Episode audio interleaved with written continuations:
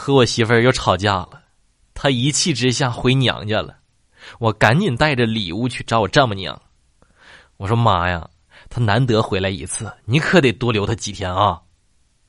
我丈母娘白了我一眼，哼，要是我受得了她，我能把她嫁给你？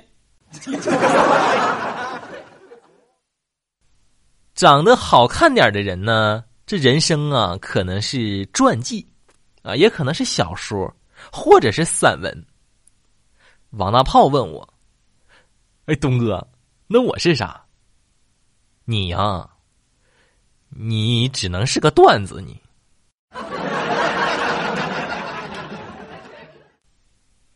朋友们，嗯，有没有懂车的朋友？就是有没有熟人啊？帮我咨询一下，就价格在一百五十万到二百六十万之间的车，动力呢三点零 T 以上，外观要好看，最好是白色的，德国车最好了，那毕竟质量靠得住。内饰最好是全真皮的，带全景天窗，最好是越野车，通过性好一些。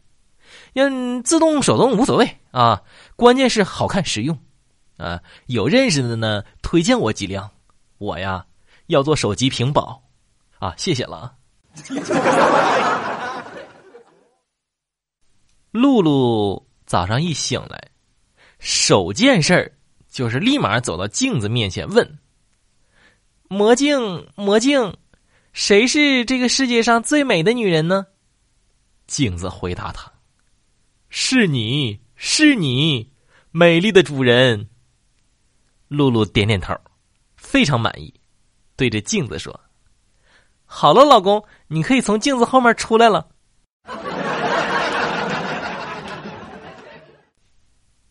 小豪跟王大炮说：“王大炮，你看你那胖的，你赶紧来干活来。”王大炮说。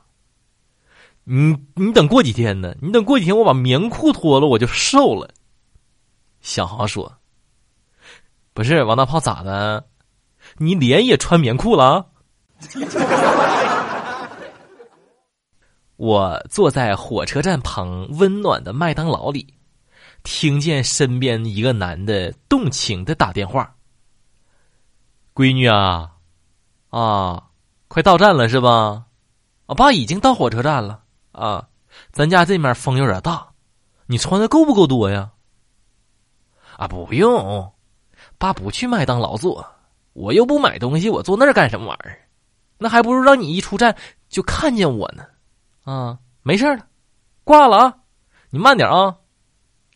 放下电话，他开始狼吞虎咽面前的汉堡、炸鸡、薯条。我以后也要成为这么感人的爸爸。